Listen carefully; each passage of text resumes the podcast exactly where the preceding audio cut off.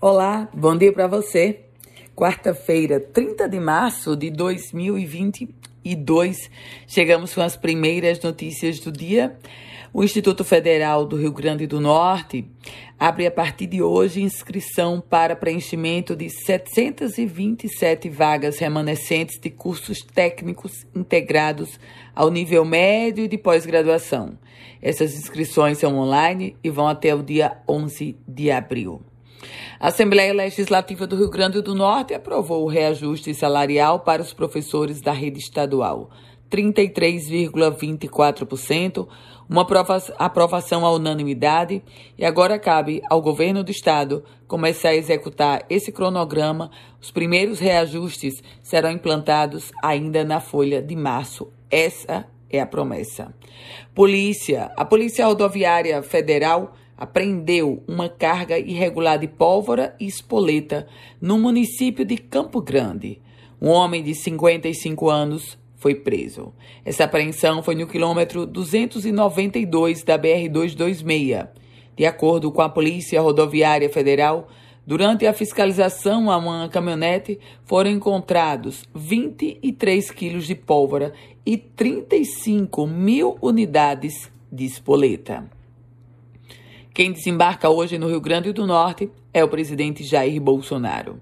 Na manhã desta quarta-feira, o presidente vai estar no município de Parnamirim, inaugurando a estação Cajupiranga, que integra a linha branca da Companhia Brasileira de Trens Urbanos, a CBTU. O evento soa como uma espécie de despedida do ministro do Desenvolvimento Regional, Rogério Marinho, que vai se desincompatibilizar do cargo para buscar uma candidatura ao Senado Federal. Greve.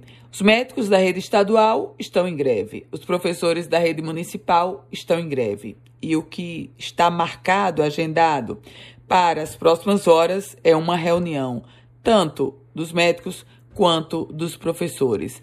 Os professores vão se reunir com a secretária municipal de Educação, Cristina Diniz. A reivindicação é o reajuste de 33,24% do piso nacional do professor.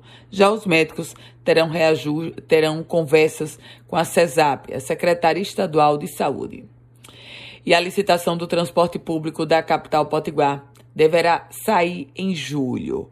Essa foi a previsão exposta pela secretária municipal de transporte, pela titular da STTU, Daliana Bandeira. Ela esteve em uma audiência na Câmara Municipal de Natal e o tema principal foi o transporte público, sobretudo a licitação do transporte público.